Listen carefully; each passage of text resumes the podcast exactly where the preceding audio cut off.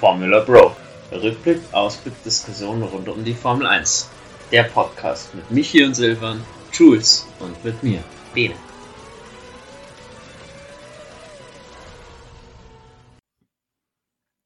Zeugnistag.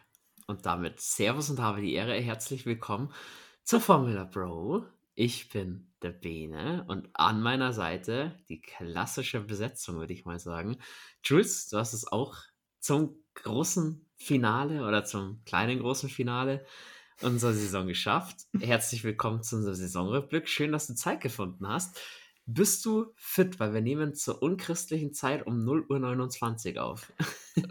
Es ist mitten in der Weihnachtszeit. Äh, ich weiß nicht, wann ich das letzte Mal fit war. Es fühlt sich so ein bisschen an wie das Kind in der Gruppenarbeit. Nichts getan, aber trotzdem jetzt da quasi mit absahnen. Ähm, ja, auf meiner Seite einen wunderschönen Abend, guten Morgen, Mahlzeit, wann auch immer euch das anhört. Mir geht's eigentlich gut. Ich freue mich jetzt mega auf die Folge. Vor allem so bei den meisten Folgen war ich ja nicht dabei, aber jetzt kann ich so zumindest im Nachhinein so noch meinen Senf dazugeben und über den einen oder anderen bisschen mein Mäulchen zerreißen. Ich freue mich drauf. ja, da freue ich mich auch drauf, da deine Meinungen nochmal zur einen oder anderen Thematik ähm, zu hören. Wie läuft die ganze Folge jetzt ab? Also prinzipiell, ähm, es wird Zeugnisnoten geben von 1 bis 6. Ähm, in Bayern auf jeden Fall oder in Deutschland das Schulsystem verwenden. Ich glaube, Österreich hat auch 1 gute Note, 6 ist die schlechteste. Fünf. Die 5 ist Österreich die schlechteste, wieder was dazugelernt. Ich glaube, in der Schweiz ist es ja genau umgedreht. Da gibt es ja bis 10, glaube ich, oder? Die 1 gibt es nicht so? sogar bis nee, 10? Aber ich, ich glaube, auch 1 ist da richtig schlecht, glaube ich. Genau, irgendwie so. Ähm, bei uns ist die 1 gut, die 5 oder die 6, je nachdem, ist natürlich nicht so gut.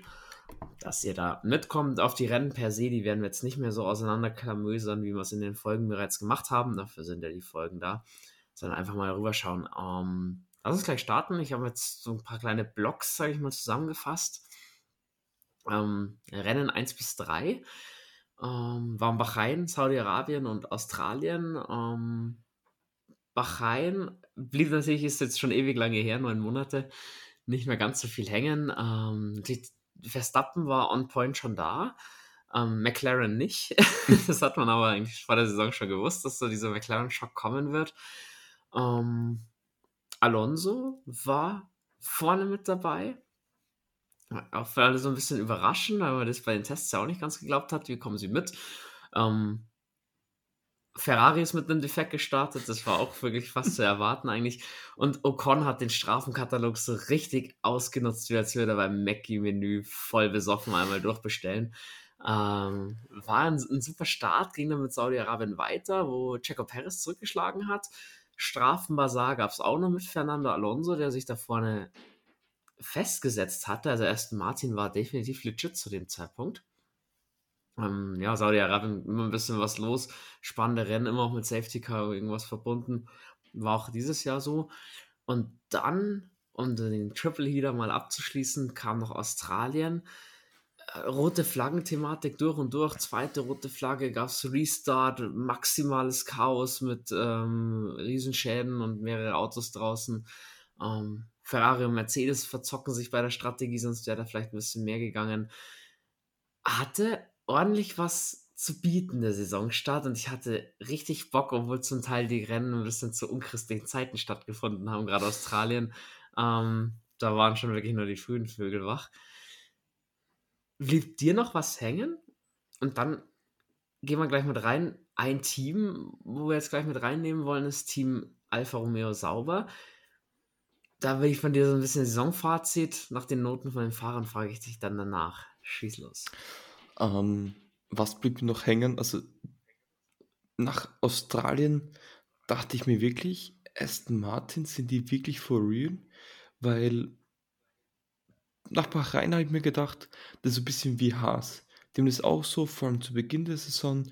Ich glaube, das Jahr zuvor war es ja Kevin Magnussen, der zurückkommt und gleich auf die 5 fährt und dann auch ähm, in die Kategorie irrelevant wieder gefallen sind bei Aston Martin fühlt es sich das irgendwie so an, das ist for real. Es fehlt ein bisschen zu Red Bull in der absoluten Topklasse, aber sobald dahinter, vor allem wenn es da beim Team nicht zu 100% läuft, wirkt es so, sind sie auf einmal da.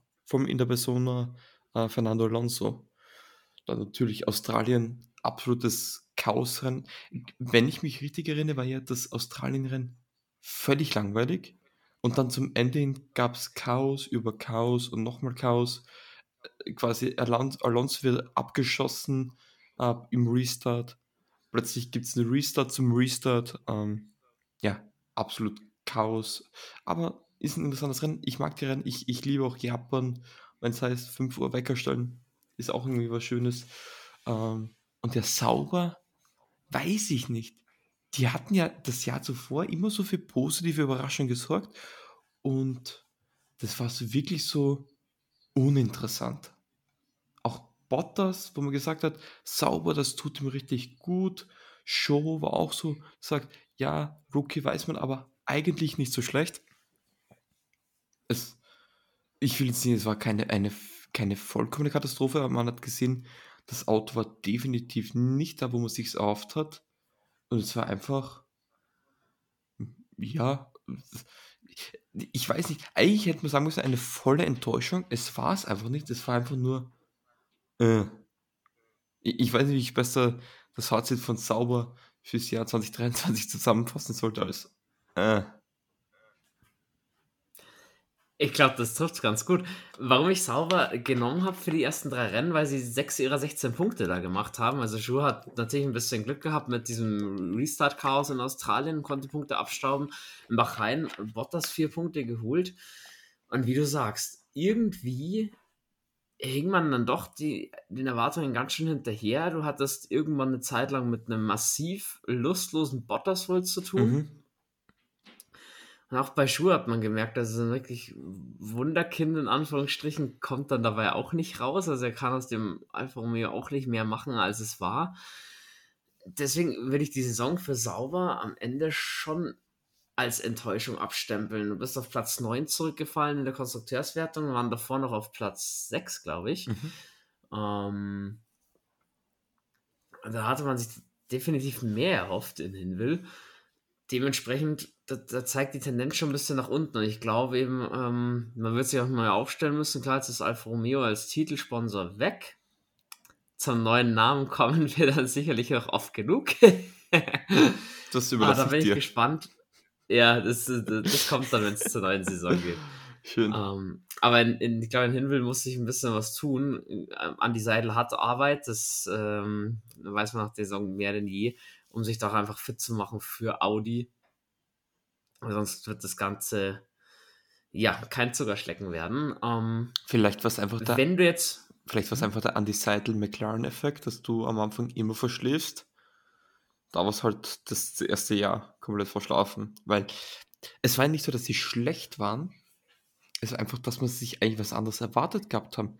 Die waren das Jahr zuvor überraschend, haben immer diese Aha-Momente, diese Wow, und was macht Bottas da? Das gab es in diesem Jahr nicht. Deswegen, du hast Bottas angesprochen, lustlos. Das dachte ich auch, aber irgendwann habe ich mir gedacht, ich glaube, in dem Auto steckt einfach nicht mehr. Und ich glaube, es, ich weiß nicht, wo sie sich kalkuliert haben oder verschätzt haben, aber mit dem, wo man sie eigentlich vor der Saison gesehen hat, das hat einfach überhaupt nicht übereingestimmt. Und ich glaube, das hat bei den Fans länger gebraucht zu akzeptieren, dass es einfach das ist, was das Maximum hergibt. Ja, ich glaube, das hat eben auch bei Bottas so ein bisschen diese Lustlosigkeit hervorgerufen. Vielleicht war es einfach ein bisschen auch Frust, dass man nicht weiterkommt, wobei es natürlich dann auch an ihm liegt. Man hat ihn ja, man hat ihn ja geholt, um zu entwickeln, um neue Einflüsse reinzubringen. Wir hatten schon gesehen, wie bei einem Top-Team gearbeitet wird bei Mercedes, war da jahrelang. Ähm, der Einfluss hat mir ein bisschen gefehlt und der spiegelt sich auch in meiner Zeugnisnote für ihn schon wieder. Wo ich aber noch abschließend was sagen will, ich glaube an die Sauber-Fans, die zuhören, sind sind doch ein paar Schweizer und Schweizerinnen, die da sind, oder die gerne reinhören. Ich glaube, paniken muss man nicht, sowohl an die Seidel als auch ein BA10 als Speerspitzen, muss man sozusagen. Ähm, die beiden wissen, wie Formel 1 funktioniert. Ähm, die beiden haben auch schon bewiesen, dass sie gute Autos hinstellen können oder seine Teams managen können. Sind sie nächstes Jahr gleich wieder vorne mit dabei? Nein, das glaube ich tatsächlich nicht. Ich glaube schon, Sauber braucht noch mindestens jetzt ein Jahr, bis es wieder aufgeht, aber dann eventuell mit Theo Pocher ab 2025 und einem Talent wieder größere Schritte nach vorne zu machen, das traue ich ihnen schon zu. Auch eben mit diesem Rückenwind dann von der Audi-Übernahme. Glaubt, da könnte schon was gehen. Ähm, Schulnoten. Wenn du Bottas und Ju 1 bis 6 mit Plus und Minus benoten müsstest für dieses Jahr, wie würdest du es tun? Ich weiß nicht, wie das, das umspringt auf die deutschen Schulnoten. Ich sage, in Österreich mit 1 bis 5, wo 5 durchgefallen wäre, hätte ich es eine 3 minus gegeben. Also ich glaube, so beim mhm. Deutschen so 3 minus bis 4. Einfach, weil ich mir denke, nee, gut was nicht. Aber auf die ganze Saison gesehen, sie haben zumindest wenig Blödsinn gemacht. Und ich glaube, es war einfach diese Lustlosigkeit einfach dahingehend auch geschuldet, weil ich glaube, im Auto einfach nicht mehr drinnen war. Es war enttäuschend, aber ich glaube am Ende des Tages wenig, ähm, was, was wirklich den Fahrern verschuldet, wo, äh, was man den Fahrern da wirklich anheften kann. Deswegen eine 3 minus, 7 minus. Mhm. Okay. Also wenn ich bei 1 bis 6 bin, oder wenn wir uns darauf einigen können, mhm. wäre wär cool, dass wir das Deutsche nehmen, ja, sagen wir mal so. Ähm,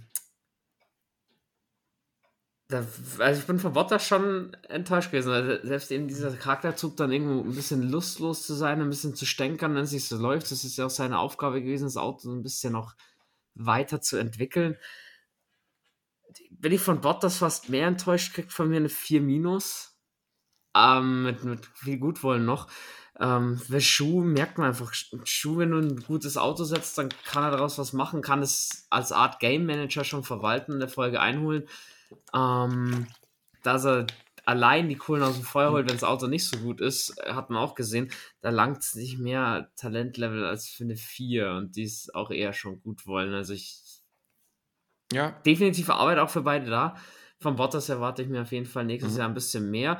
Bei Schuh muss ich ehrlich sagen, eben auch mit Theo Poucher im Rücken, ähm, um das zu droppen, ist in meinen Augen seine letzte Formel 1-Saison bei Sauber zumindest. Den sehe ich 2025 tatsächlich nicht mehr im Team. Interessanter Take. Ja, werden wir uns vormerken. Dann geht es weiter, Rennen 4 bis 6. Äh, Aserbaidschan war mit dabei als Grand Prix Miami und Monaco. Ähm, Aserbaidschan war dann wieder Perez Straßenkurs, liegt ihm, schlägt zurück, kann dann wieder gleichstellen mit Verstappen. Ähm, neues Sprint Race Format, wo an kleinen Stellschrauben gedreht wurden, kam es erstmal zum Einsatz, war der erste Sprint Grand Prix des Jahres. Ähm, Im Miami Grand Prix hast du dann schon mittlerweile so ein bisschen gewusst, die Stärkenverhältnisse sich einzupendeln. Du hast Aston Martin vorhin schon erwähnt, die haben sich dann eben vorne festfahren können, hat nicht ganz bis vorne zu Red Bull gelangt, aber waren vor Mercedes und Ferrari. Ähm, Verstappen zurückgeschlagen in Miami. Das Thema Show kommt immer wieder auf. Wie viel ist der Grand Prix nur für die Show auch da? Und auch das Thema neues Team kam auf, was wir auch schon an anderen Stellen ein bisschen behandelt haben mit Andretti. Ähm, so der Miami Grand Prix, ja, auch jetzt nicht, nicht das Gelbe vom Ei, war in Ordnung gilt auch wieder mal für Monaco. Ähm, muss man dazu sagen, Imola wäre eigentlich davor dran gewesen, ausgefallen. Die sind ja abgesoffen in mhm. Imola äh, aufgrund stärkerer Regenfälle. Deswegen ist man da Gott sei Dank nicht gefahren. Das Fahrerlager stand komplett unter Wasser. Also, das war damals auf jeden Fall die richtige Entscheidung. Ähm, der Monaco Grand Prix, wie es immer ist, der wird am Samstag, am Samstag entschieden. Im Qualifying dementsprechend in Anführungsstrichen unspektakulär war er. Ähm, was ich mir noch dazu geschrieben habe, McLaren hatte eine schöne Sonderlackierung und das war es dann auch. Also von dem Team kam auch nicht viel am Anfang, auf die kommen wir später noch zu sprechen. Und das Team, worüber wir jetzt sprechen wollen, ist Aston Martin, weil die eben am Anfang der Saison volle Kanne da waren. Ähm, das Jahr 1 und sozusagen nach Sebastian Vettel, man hat sich ja mit Fernando Alonso da wirklich gut verstärkt dass man so bei der Musik ist und dass der Vettel ja wirklich einen großen Einfluss gehabt hat, Hätte ich nie im Leben erwartet. Nee. Das und nee, es war ja nicht nur Alonso, sondern auch Lance Stroll war am Anfang der Saison. Der konnte nicht ganz Alonsos Pace mitgehen, war aber eigentlich immer in den Top 6 zu finden. Ja. Vor allem, man darf nicht vergessen, ähm, kurz vor Saisonbeginn hatte ja äh, Lance Stroll diese Handverletzung beim einem Rad Fahrradunfall und der hatte da auch mit Schrauben äh, in, in, in, im Handgelenk fahren müssen. So ein F Formel, Formel 1 ähm, Lenkrad, das vibriert doch ein bisschen mehr als das normale 0 auf 15 Lenkrad beim Fahrzeug. Von dem her, äh, es war nicht schlecht. Es war halt so, er wurde in den Schatten gestellt von Fernando Alonso. Und es wurde. Warte, da kennst, da kennst du dich ja auch so gut aus ohne Führerschein, inwiefern ein Lenkrad vibriert und inwiefern nicht. ich weiß, wie es ungefähr beim Formel 1 Auto ausschaut. Und Auto gefahren bin ich schon. Ähm, so, so semi. Ähm, ja, wieso ich einen Formel 1 Podcast mache, gell? Ähm, ja. aber. Fragen, die du sonst nur um 0 auf 44 aufkommen können. Das ist unglaublich. es, es, ist halt so. ähm, nee, aber die erste Überraschung war wirklich, das war keine Ausnahme. Die waren wirklich ein Top-Team. Also Red, vom zu Beginn wiegt Red Bull einfach, war einfach so viel weiter. Die, die sind gefühlt immer zwei Schritte voraus und das hat man vor allem zu Beginn der Saison stark gemerkt, dass es doch eine eigene Liga war. Ich glaube, es hat sich später ein bisschen eingependelt, aber Aston Martin, das war wirklich so, und der letzte Schritt fehlt noch zum Top-Team. Aber sobald eins der Top-Teams zumindest irgendwie gestauchelt hatten, war die da voll bei der Sache. Es war eher so, dass sie dann im, in der zweiten Hälfte vom, vom Jahreskalender da ein bisschen nachgelassen haben. Ich glaube einfach, dass es, das war einfach die Phase, wo alle Teams aufgeholt haben und sie konnten sich nicht wirklich weiter improven. Aus irgendeinem Grund waren die einfach zu Beginn der Saison dort, wo andere ähm, erst Mitte der Saison, weil man muss sagen, eigentlich letztes Jahr waren sie das schlechteste, das in den zwei, Teil, zwei schlechtesten Teams überhaupt. Und das war ein Bounceback, den auch gefühlt keiner irgendwie vorhergesehen hätte. Also ich weiß nicht, wie es euch ging. Ich habe das gar nicht irgendwie vorhergesehen. Ich dachte auch nach Bahrain, dass das, das ein Flug war und das war's wieder. Die haben sich echt gut etabliert gehabt. Und vor allem Fernando Alonso, ich habe ich habe den noch nie mit so viel Spaß fahren gesehen, glaube ich. Und was der über sein, sein, sein Teamkollegen geschwärmt hat, also dass Fernando Alonso über sein Teamkollegen schwärmt, das, das ist halt auch eher eine Seltenheit. Ähm, war aber auf jeden Fall cool anzusehen. Diese Cinderella-Story für einen ganz großen Coup, kann man gleich sagen, hat es nicht gereicht. Aber war schon cool, irgendwie so mit, mit, äh, mitzubeobachten. Ja, Alonso, der schwärmt auch noch für seine Teamkollegen, wenn, wenn alles der gut die läuft, ja. Teamowner ist. Ja, natürlich. und wenn alles gut läuft. Du sagst es. Nee, also definitiv mega Überraschung, das Team am Anfang. Und ich fand schon, ich habe mich relativ früh abgefunden. Ja, Aston Martin ist jetzt zwar mit dabei. Und, aber eben auch die Klasse von Alonso, also hat regelmäßig Ferrari und, und ähm, Mercedes da noch in den Schatten stellen können. Deswegen Alonso, muss ich auch sagen, kriegt von mir ein klares A. Hat, er hat zu jeder Zeit das bestmöglich aus dem Auto rausgeholt, ist für mich nie negativ aufgefallen, hat eigentlich nie ein schlechtes Wochenende. Oder wenn ja. hatte Lance Stroll ein sehr, sehr, sehr viel schlechteres, da war das Auto einfach nicht auf, auf der Höhe, kam dann in der zweiten Saisonhälfte vor allem. Ähm, bei Lance Stroll ist so ein bisschen Härtefall. Ähm, ja, am Anfang die Verletzung ist er noch gut mitgefahren, fiel dann in der Saison in so ein richtiges Loch, mhm. wo man auch gemeint hat, kommt er da überhaupt noch wieder raus? Ähm, gegen Ende der Saison war es dann wieder ein bisschen besser. Man hat sich von Alonso schon gut abkochen lassen. Ähm, auch hier, wir sind wohlwollend drauf, eine 3 minus wird am Ende bei mir. Ja, würde ich mitgehen. Ich, ich, ich frage mich da bei Aston Martin, hat Alonso so überperformt oder hat Stroll so underperformt? Generell, ähm, wir sind ja beide Football-Fans, wie man ja weiß. Fernando Alonso, ich weiß nicht, ob es das Aussehen ist, ob es der Charakter ist ob es das alte ist, er erinnert mich total an Aaron Rodgers. Und ich kann dir nicht sagen, wieso. Ich kann dir wirklich nicht sagen, wieso. Einfach so diese, mit diesen feinen Sticheleien und sie schauen sich auch ein bisschen ähnlich, ist für mich die gleiche Person. Ähm, ja, ich, ich glaube, es war ein bisschen von beiden. Ich glaube, Alonso hat ein bisschen overperformed, Stroll hat ein bisschen underperformed. Beides hat das andere immer noch verdeutlicht. Ähm, deswegen gehe ich da mit der 1 und mit der 3 minus bis 4 ähm, mit bei Lance Stroll. Wunderbar. Dann gehen wir zu Rennen 7 bis 9. Ähm, war der Barcelona Grand Prix mit dabei. Ähm, wäre dann tatsächlich der erste Triple Heater der Formel 1 Geschichte gewesen. Für viele Mechaniker war es das auch, weil die waren ja schon in Imola. Ähm, mussten abbauen und wieder umziehen. Ähm, sonst Mercedes da das erste Mal so richtig positiv aufgefallen, haben sich in Barcelona als zweite Kraft so ein bisschen etabliert. Erst Martin da schon ein bisschen abgefallen. Ähm, Kanada Grand Prix, Thema Abfallen, Checo Perez, da war dann schon langsam bewusst Rennen 8. Er, wird die, er kann die Pace von Verstappen nicht mitgehen. Ähm, er wird ihn da nicht gefährlich werden können in den Weltmeistertitel hinten raus. Zu stark abgefallen. McLaren kam langsam ein bisschen mehr in Fahrt. Und weiß nicht, wegen unsportlichem Verhalten die Strafe von Norris, ob du die noch im Kopf ja. hast, ähm, wo er so ein bisschen tricksen wollte, dass er nicht überholt wird. Das blieb hängen, kann man immer noch darüber diskutieren. Und dann kommen wir noch zu deinem Heimat Grand Prix. Es geht nach Österreich. Immer geiles Wochenende mit äh, Sprint mit dabei gewesen. Waren natürlich Red Bull Festspiele. Die Norris-Auferstehung war mit dabei, weil er ein McLaren-Update bekommen hat. Das erste von, von, von drei Teilen. Äh, und war dann auf einmal vorne mit dabei, also ganz vorne mit dabei. Und natürlich Track Limit Disaster, was wir in Österreich ja auch äh, nicht zum ersten Mal hatten.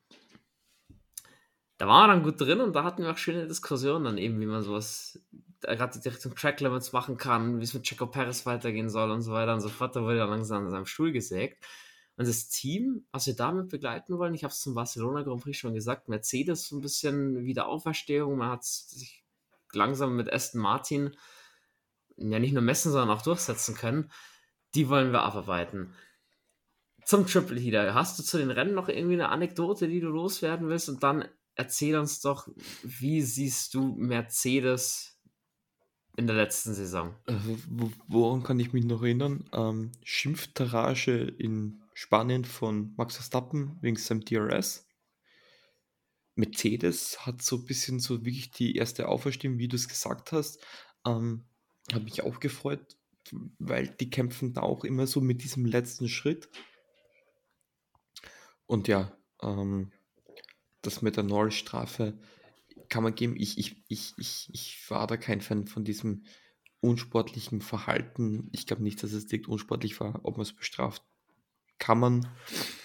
Und ich denke, was ich damals auch gesagt habe im Podcast, wenn es ein Alonso gemacht hätte, hätte man gesagt, ah, so ein Fuchs, geile Idee. Ja. Die haben auch dieses ein bisschen mit zweierlei Maß messen bei der FIA. Aber klar, wir können ja, immer über alles offen diskutieren. Natürlich, ähm, sagt ja auch die FIA, ähm, weil nach dem Jahr gab es Sachen, die man sich einfach behandeln muss, dass es da einfach Sachen im Reglement gibt, die so nicht gut sind. Ähm, und ja, das Track Limits war da auch so ein Kandidat. Ich, ich sage, solange du keine Alternative hast, ist es noch immer die beste Regel, weil es ist zumindest die fairste. Und wenn du es 500 Mal geben musst, idealerweise machst du etwas, was freundlicher zum gesamten Sport ist. Weil wenn du da ein Kiesbett oder irgendwas hättest, dann bremsen sie ab und dann nehmen sie die Kurve nicht mehr voll. Ähm, Deswegen, ich, ich, ich, ich verstehe, dass das so nicht weitergehen kann. Ich verstehe aber da nicht eine Argumentation von Max Verstappen, der sagt, ich kann die Kurve nicht anders fahren. Doch, kannst du es. Fast halt 3 km/h langsamer. Muss halt vom Gas gehen, kannst nicht vollnehmen. Ist wahrscheinlich unlustiger, aber so musst du es wahrscheinlich machen. Ähm, ja, man, man, weiß, es kann so nicht weitergehen, weil es war ja auch so, wie das Rennen wirklich war, das war ja erst Stunden danach eigentlich fix, bis man alle Strafen mal ähm, äh, quasi so äh, ausgewertet hatte. Äh, war auch gerade nicht gerade das lustigste Rennen für die Stewards. Und ja, Mercedes, es war so, Aston Martin hing ein bisschen fest, Tendenz fallend und gefühlt war das so die Zeit, okay, Mercedes wird jetzt nicht direkt stärker, aber es läuft besser. Es kam mir vor, es geschahen weniger Fehler.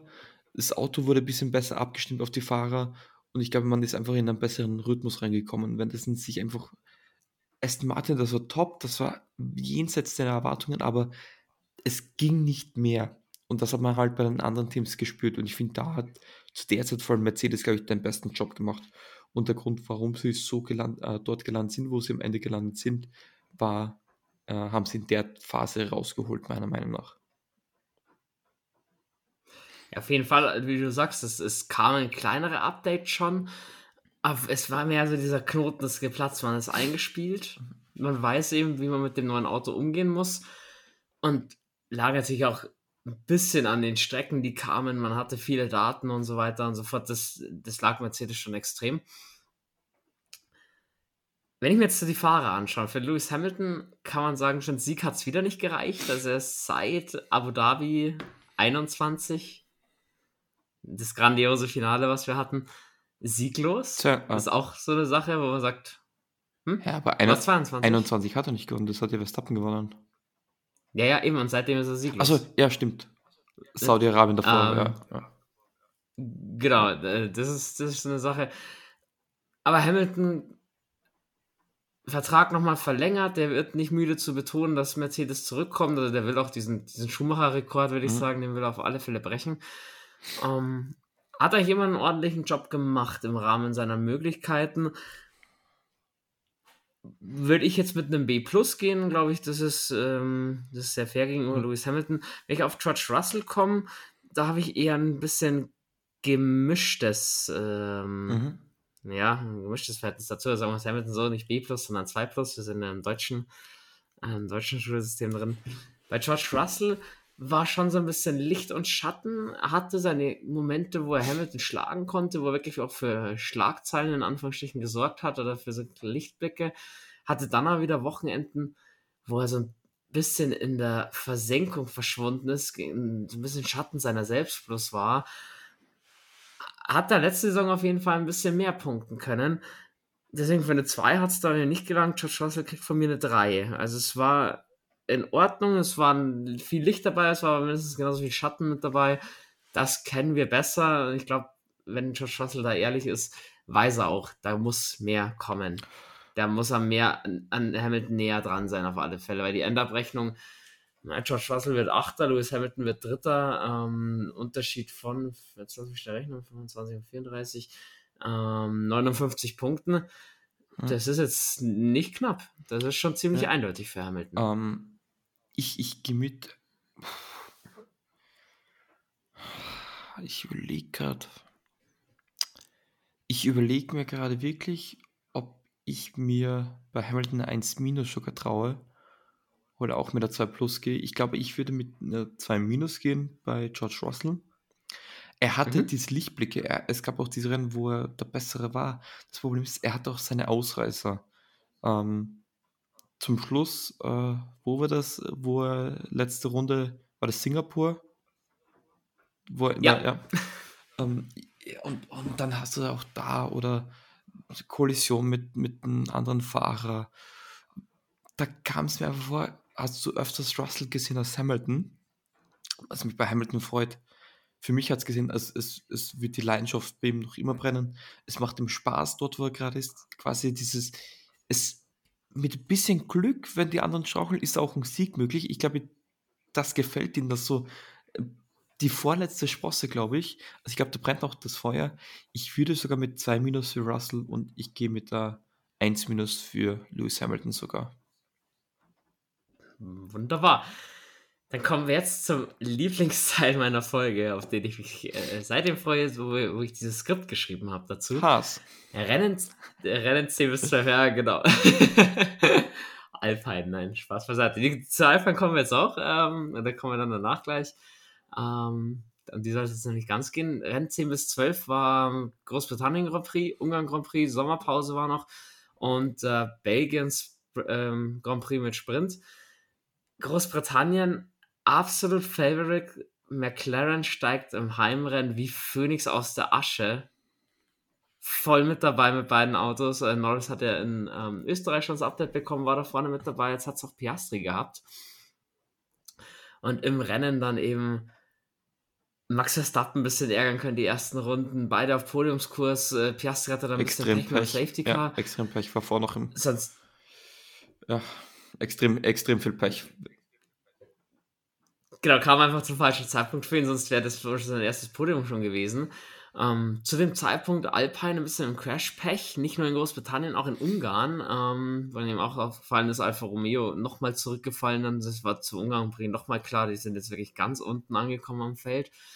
Ähm, und hier wieder McLaren vorne mit dabei. Vor dem Ungarn Grand Prix für mich überraschend, noch vor der Sommerpause wurde Nick de Vries von Alpha mhm. Tauri entlassen. Äh, den wir dann auch noch äh, ein, zwei Worte verlo- verlieren werden. Ähm, Danny Rick kam zurück. Und Belgien Grand Prix eigentlich auch ein super Wochenende gewesen mit Sprint. Fand ich auf der Strecke sehr, sehr cool tatsächlich. Ähm, wieder ein Oscar Piastri, der überraschte, der Norris in den Schatten stellte. Wir hatten schwierige Wetterbedingungen, ähm, hat immer so ein bisschen gewechselt zwischen mhm. abtrocknender Strecke und Regen. Ähm, war dann interessant zu sehen mit den unterschiedlichen Setups, weil ein paar Teams sich eher auf Regen eingestellt hatten, mit mehr Flügel gefahren sind. Manche sind spartypisch mit weniger Flügel gefahren. Die hatten dann bei abtrocknender Strecke wieder, wieder Vorteile. Also war wirklich sehr, sehr cool. Ähm, auch da blieb hängen beim Wagon Grand Prix der Startunfall Piastri vs. Sainz hat so dieses sehr, sehr gute Piastri-Wochenende mit dem zweiten Platz im Sprint und der Sprint-Pole mhm. so ein bisschen getrübt. Ja, und auch hier, wir waren bei Sauber, ähm, die zurückgefallen sind in Ungarn. Das fällt eben auch hier bei Aston Martin ein bisschen auf. Die hatten ein sehr schweres Wochenende. Und ja, das Team der Stunde möchten wir da sprechen, beziehungsweise warum finde ich das so cool? Die Rennen zum, oder die, die Reviews zum äh, Großbritannien Grand Prix und zum Ungarn Grand Prix mussten Silvan und Michi alleine machen, da wo McLaren auf einmal dann äh, Alpine in zwei Rennen überholt und Alpine eigentlich gar keine Punkte holt, mussten die darüber berichten. Da ist ein bisschen Schadefreude da. Grüße gehen natürlich raus an die zwei. McLaren hat schon bei der Fahrzeugpräsentation durchblicken lassen, das wird Zeit benötigen. Man hat sich verrannt, falsches Konzept und so weiter und so fort. Es wird erst Mitte der Saison was werden. Waren alle eingestellt. McLaren hat seit Jahren schlechte Saisonstarts, also dass man ähm, ganz hinten rumdümpelt im Bahrain, das, das ist man irgendwo schon gewohnt als, als McLaren-Fan. Die Saints der Formel 1 eben, eigentlich. Das hast du schön gesagt. Wenn es bei den Saints dann wieder so auf, bergauf geht, habe ich nichts dagegen. Ähm, dann kam eben so Step by Step. Australien hat man ein paar Punkte abgreifen können mit Glück, weil man in keinen Unfall verwickelt war. Kanada war schon ein besseres Rennen wieder. Österreich dann der Knoten geplatzt ich habe es trotzdem nicht für möglich gehalten, dass das Update was bewirkt, dass auch die Philosophie vom Auto verändert wird. Okay. Dass du auf einmal erster Verfolger von Red Bull bist und die sogar ärgern kannst, hätte ich niemals im Leben erwartet. Das ist so nach Aston Martin die zweite Cinderella-Story des Jahres. Brutal, was man da geleistet hat bei McLaren. Also muss man schon sagen, gut ab, dass die Motivation nicht verloren ging, auch bei den Mitarbeitern nach dem schwierigen Saisonstart. Ja. McLaren war es halt dann wirklich so, okay, du wirst hinterherhängen und du weißt, wo deine Konkurrenz ist und kannst du das dann noch einholen? Das ist die Frage. Und ich glaube, was da so enttäuschend war, wie sie besser wurden, haben sich oft einen sehr guten Samstag, oft in den ersten ein, zwei Runden des Rennens, völlig kaputt gemacht. Das war extrem schade. Das werde ich dir jetzt nicht alles wieder auferzählen, weil ich glaube, du hast deine Traumata noch davon. Ähm, das fand ich einfach extrem schade. Piastre, aber Leute, Leute, Leute, wir werden dann gleich über die Fries reden. Wir wussten, die Fries war so ein bisschen der Shootingstar aus der Rookie-Klasse, einfach weil der schon aus dem letzten Jahr noch ein bisschen Erfahrung sammeln konnte. De Vries hatte das undankbare Glück, er war wahrscheinlich im beschissensten Team, wo er nur landen hätte können. Da hätte wahrscheinlich keiner gut ausgesehen. War halt undankbar, noch als Rookie dazu. Fehler sind passiert.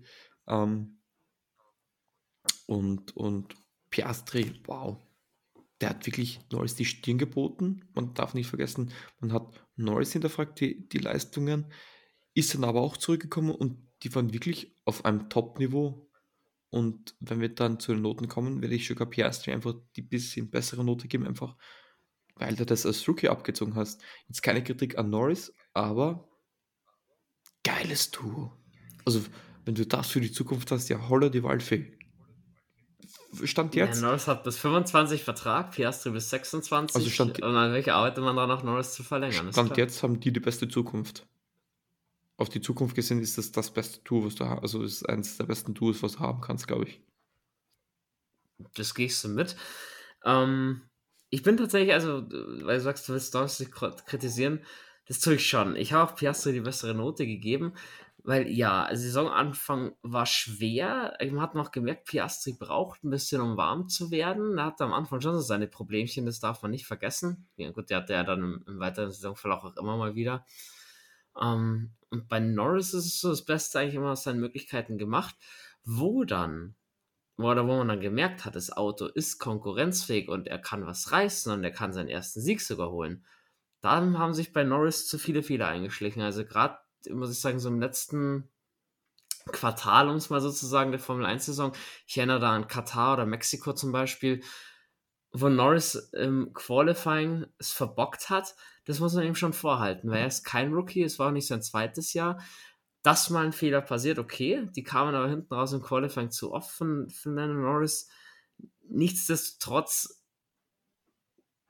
eine super Saison gefahren, noch unter die Top 6 auch in der, in der Einzel-WM die Speerspitze von McLaren gewesen. Ähm, Piastri dann auch einfach aufgrund seiner Erfahrung im Rennen noch so ein bisschen äh, die kalte Schulter zeigen können und ihn so ein bisschen abziehen können.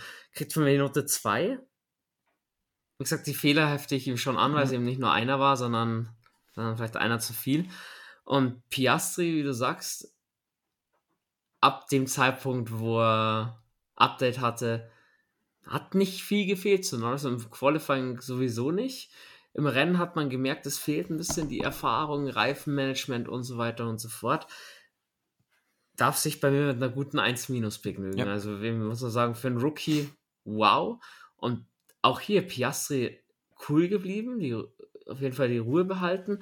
Am Anfang der Saison hat, kamen dann schon so ein bisschen Unke oder Ungerufe auf war es die richtige Entscheidung, zu McLaren zu wechseln? Nach der Saison wird man sagen, ja, auf alle Fälle. Ich glaube, das Chaos rund um Piastri haben auch schon wieder so viele vergessen gehabt, was da eigentlich alles abgegangen ist. Eins minus gehe ich mit, mit Piastri. Ich war noch am Überlegen, 2 plus 2 für Norris. Die Sache, wo ich im, im, im Clinch mit mir selber bin, er hatte diese Fehler und ich glaube, deswegen gehe ich auch mit der 2 ich muss auch sagen, wenn er keine Fehler gemacht hat, wenn er, also wenn er sein Rennen gefahren ist, war er hinter Verstappen der beste Fahrer am Feld. Der, der Typ ist einfach noch immer ein Riesentalent. Aber ich glaube, ich gehe auch mit einer 2 bis 2 plus, ja, 2. Einfach weil da doch viele Fehler waren. Und ja, es war teilweise das Auto, teilweise war der Wurm drin, teilweise war es unglücklich, aber teilweise war es einfach auch Lando Norris und deswegen gehe ich da auch mit der 2. Jo, Nick de Vries haben wir angesprochen, wurde ja vom Ungarn Grand Prix eher unsanft wieder aus dem Cockpit befördert. Ähm, ich glaube, das kann man gut zusammen, oder du hast es schon gesagt, bei Alpha Tauri lief bis zum letzten Drittel der Saison nicht wirklich viel. Ähm, schwierige Verhältnisse, Druck von allen Seiten sowieso da, nach in seinem, seinem guten Monsterwochenende die Woche davor, äh, das Jahr davor. Ist dem nicht gerecht geworden, ähm, konnte dem vielleicht auch gar nicht gerecht werden, beziehungsweise die Fries zeigt auch mal wieder, man kann Formel E-Weltmeister sein, man kann guter Rennfahrer sein, aber für die Formel 1 langt es vielleicht dann doch nicht ganz. Ähm, dass er bestimmt zum Ende der Saison auch hätte Glanzpunkte setzen können, das bezweifle ich gar nicht kam der Rauschmiss verfrüht. Also ich hätte ihn vor, vom Ungarn Grand Prix nicht rausgeschmissen, sagen wir es mal so, aber Danny Rick hatte eben ähm, auch einen Test, wo er bewiesen hat, er ist noch voll da, er kann die Rundenzeiten gehen. Dann hat man so bei, bei Red Bull entschieden, Red Bull ist mit das Härteste für Nachwuchsfahrer, sich eben in dem Kader zu halten. Ja, insofern ein schnelles Ende, ein bitteres Ende, aber lieber ein Ende mit Schrecken als Schrecken ohne Ende. Schön gesagt. Ein, ein, ja. ein, ein Euro ins Phrasenschwein, ich weiß schon. Schön gesagt. Die Frage, die ich mich da stelle, und ich habe selber keine Antwort drauf.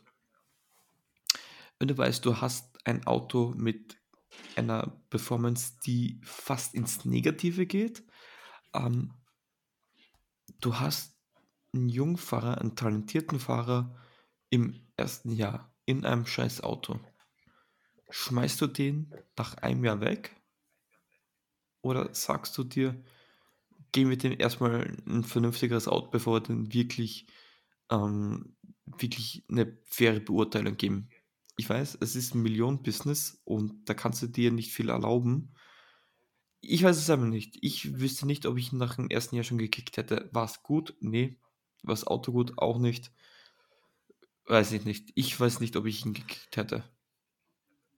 Es haben halt, denke ich, da, es hat viel mit reingespielt. Ähm, man muss sagen, war ja auch so Checo Perez zu der Zeit nicht geliefert. Ähm, und ich glaube eben schon, dass das mit reingespielt hat. Danny Rick, du musst ihm ein bisschen eine Bühne geben oder ihn so ein bisschen anfüttern und äh, Erfahrung geben in dem Auto falls er Jaco Perez noch vor die Tür setzt. Ich glaube, das war bei Red Bull, auch wenn sie es niemals zugeben würden, doch ein Thema, weil Jaco Perez, das hatte auch nichts mehr mit Underperformance zu tun, sondern das war ähnlich unter aller Sau mhm. zum Teil. Ähm, das, glaube ich, hat mit reingespielt. Dann war es nicht nur die fehlende Performance, die nicht da war, die war ja bei Tsunoda genauso wenig da am Anfang der Saison. Es waren halt viele, dass man ein Rookie-Mistake passiert, okay. Äh, De Vries hatte schon immer schon auch Sachen mit dabei, wo man sagt so, hm, gerade in dem Alter, in dem er sich befindet als Formel E-Weltmeister, sollte dir das eigentlich nicht passieren. Ich glaube, das hat dann alles so ein bisschen mit reingespielt. Ähm, Frage: Sehen wir Nick de Vries nochmal in der Formel 1? Nein. Der Zug ist gleich abgefahren. Und um deine Frage noch zu beantworten, ihm Zeit geben oder nicht, ähm, Williams gibt Logan Sargent nochmal Zeit. Eventuell hat es auch was mit Sponsorengeldern zu tun, das weiß ich nicht ich kann die Entscheidung von Red Bull aber nachvollziehen, dass man ihn gekickt hat. In, diesen, in ja. diesem ganzen Zusammenhang eben. Du darfst ja nicht nur das Einzelne betrachten, sondern das Gesamtbild. Wie, was hat, da war es verständlich. Hätten sie, wäre Danny Rick nicht verfügbar gewesen und Liam Lawson nicht zum Beispiel, den wir dann auch noch sprechen werden, dann wären sie mit die Fries zu Ende gefahren, die Saison. Das sage ich auch. Aber du hattest eben die Möglichkeit, ein bisschen durchzuwechseln und das willst du dann auch nutzen. Hättest du ihn gekickt? Ich hätte mit dem Gesamtbild, wie gesagt, ich kann es nachvollziehen bei Alpha Tauri hätte ich ihn gekickt. Nehmen wir an, er wäre bei Williams gefahren, ähm, dann hätte ich ihn wahrscheinlich behalten, noch für dieses okay. Jahr. Einfach mit Danny Rick im Hintergrund wahrscheinlich. Möglich, ja. ja. ja. macht Sinn. Genau, deswegen für die Fries eine Schulnote 5. Also es war jetzt keine absolute Vollkatastrophe. Ja. Das Auto war schlecht zur Not, hat auch nicht geliefert. Er hat sich aber auch nicht mit rumbekleckert. Nee, fünf ist da, glaube ich. Deswegen kann ich da leider nichts Besseres geben. Fünf ist da, glaube ich, relativ fair. Gut. Könnt, könnte man, Dann. man einen unbeurteilt geben? ja, na, da hat zu viele Rennen ja, gefahren. Das, das, da, da darfst du vielleicht bei Liam Lawson sagen, aber ähm, ja. Wir gehen weiter. Ähm, zwei Rennen diesmal. Ende der Europasaison mit Zandvoort und mit Monza. Ähm, Zandvoort, Daddy Rick Unfall, Liam Lawson kam rein, Lawson keine Bäume ausgerissen, aber auch keine Fehler gemacht und das bei schwierigen Verhältnissen. Das muss man schon zugute halten. Scheiß Auto. Ein gutes Bild abgegeben, genau eben noch mit dem Auto dazu. Das war nicht verkehrt. Ähm, Logan Sargent so ein bisschen from Hero to Zero. Gutes Qualifying in Q3 dann gepatzt. Im Rennen auch das Ergebnis wieder weggeschmissen. War natürlich nicht so gut. Ähm, war ja dieser Regenschauer, der direkt nach dem Start eingesetzt hat, was am Ende zu einem Strategiedesaster bei McLaren, Mercedes und Williams geführt hat. Ähm, sehr, sehr spannend an der Stelle. Über letzteres Team wollen wir dann noch gleich sprechen. Und Monza war Ferrari Pole, was mir noch so hängen geblieben mhm. ist. Hamilton sehr rabiat gegen Piastri und wir hatten damals eine schöne Diskussion, Michi und ich, ähm, über diese Thematik 5-Sekunden-Strafe. Ist es für jeden gerechtfertigt? Weil Lewis Hamilton in dem Fall, der war ja, ja. den haben die 5 Sekunden nicht interessiert, weil er so eine Pace hatte. Ja, das blieb so ein bisschen vom Monster Grand Prix hängen. Auch hier natürlich Verstappen, mittlerweile der Dominator der Saison, das brauchen wir gar nicht weiter erwähnen. Fällt, fällt dir zu den zwei Grand Prix noch was ein und dann natürlich so ein bisschen dein Fazit zu Williams, Alex Albon und Logan Sargent. Sanford hat ja dann zum Schluss auch noch die Red Flag gegeben, wenn ich das richtig im Kopf hatte. Was ich ja. noch im Kopf hatte, das hat mich wahnsinnig aufgerückt äh, bei Ocon. Ich, wenn ich ihn reingeschickt hätte, ich, ich, ich weiß noch, ich habe gesagt, jetzt, wenn es so starkes Unwetter kommt, da ziehe ich keine Interesse auf, da ziehe ich immer Wets, Fullwets auf. Und ich glaube, er war der Einzige, den man reingeholt hat, eh noch später auf Fullwets. Und er sagt doch, das war die dümmste Entscheidung überhaupt. Hätte es nicht die Red Flag gegeben, hätte der ganz weit vorne mitmischen können. Und diese Aussage hat mich einfach wahnsinnig aufgeregt. Ansonsten, nee, Monster überlege ich jetzt auch gerade. Samstag ist da war da ziemliche Partystimmung. Und ja, Regma ist, ist eine schwierige Sache, weil es gibt mehr Einzelfälle, als dass es die Regel bräuchte. Wahrscheinlich, ähm, ja, war die 5 Sekunden Strafe war in dem Szenario wahrscheinlich sehr unglücklich. Und ich glaube, ähm, Verstappen ist zu dem Zeitpunkt schon gestiegen auf Cruise-Modus und ja, der hat, wenn, wenn bei dem alles läuft, dann ist alles super und ansonsten hört man sie über den Teamfunk.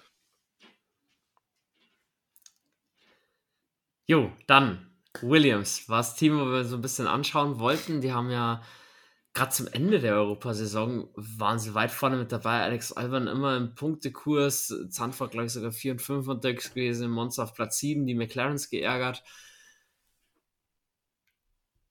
Und dann war noch Logan Sargent, der im, in Zandvoort vom Hero to Zero in Monster eigentlich wieder da, wo man ihn dann erwartet hatte, hinten mit dabei. Für Williams am Ende eigentlich, würde ich sagen, eine erfolgreiche Saison oder so wird man es da abstempeln. Man hat 28 Punkte gesammelt, Platz 7, wurde hinten raus mit Alpha Tauri noch ein bisschen enger. Ähm, auch hier natürlich Alex Evan die, die Kohlen aus dem Feuer geholt. Wenn der Williams ging, war Alex Evan auch da. Wenn der Williams nicht ging und seine Probleme hatte, hat man Alex Evan auch nicht wirklich gesehen. Hatte Logan Sargent die ganze Saison über im Griff, also da gab es äh, nicht ansatzweise irgendwie zu, zu kämpfen, nicht so wie Norris mit Piastri zum Beispiel. Und Logan Sargent, so ein bisschen als Fazit, doch ein sehr durchwachsenes erstes Jahr, ein schwieriges erstes Jahr. Ich kann die Entscheidung nachvollziehen, dass man ihm nochmal eine Saison geben will. Ich glaube aber, Logan Sargent weiß jetzt schon, dass er auf dem Hot Seat sitzt es gibt genügend talentierte Fahrer, die, die in den Startlöchern stehen, die ebenfalls irgendwo Sponsorengelder mitgehen können. Also von Logan Sargent muss ein sehr, sehr großer Sprung kommen. Er hat sehr selten andeuten können, was er kann. War mir eigentlich zu wenig. Da muss was kommen. Also ich glaube, Alex Albon wird jetzt nicht mit den riesen Sorgenfalten in die neue Saison gehen, weil er so Angst vor seinem Teamkollegen hat. Nee, das auf gar keinen Fall. Ich glaube, was, sorry, wenn man im Hintergrund Geräusche hört, es ist ein ziemliches Unwetter gerade. Wow.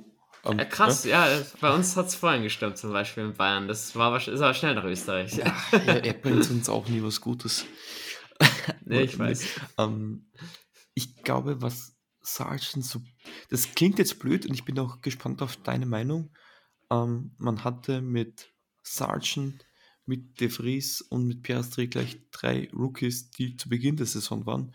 Und es war klar, dass Sargent da der Schwächste davon sein wird. Man dachte eigentlich auch, auch im schwächsten Auto von den dreien.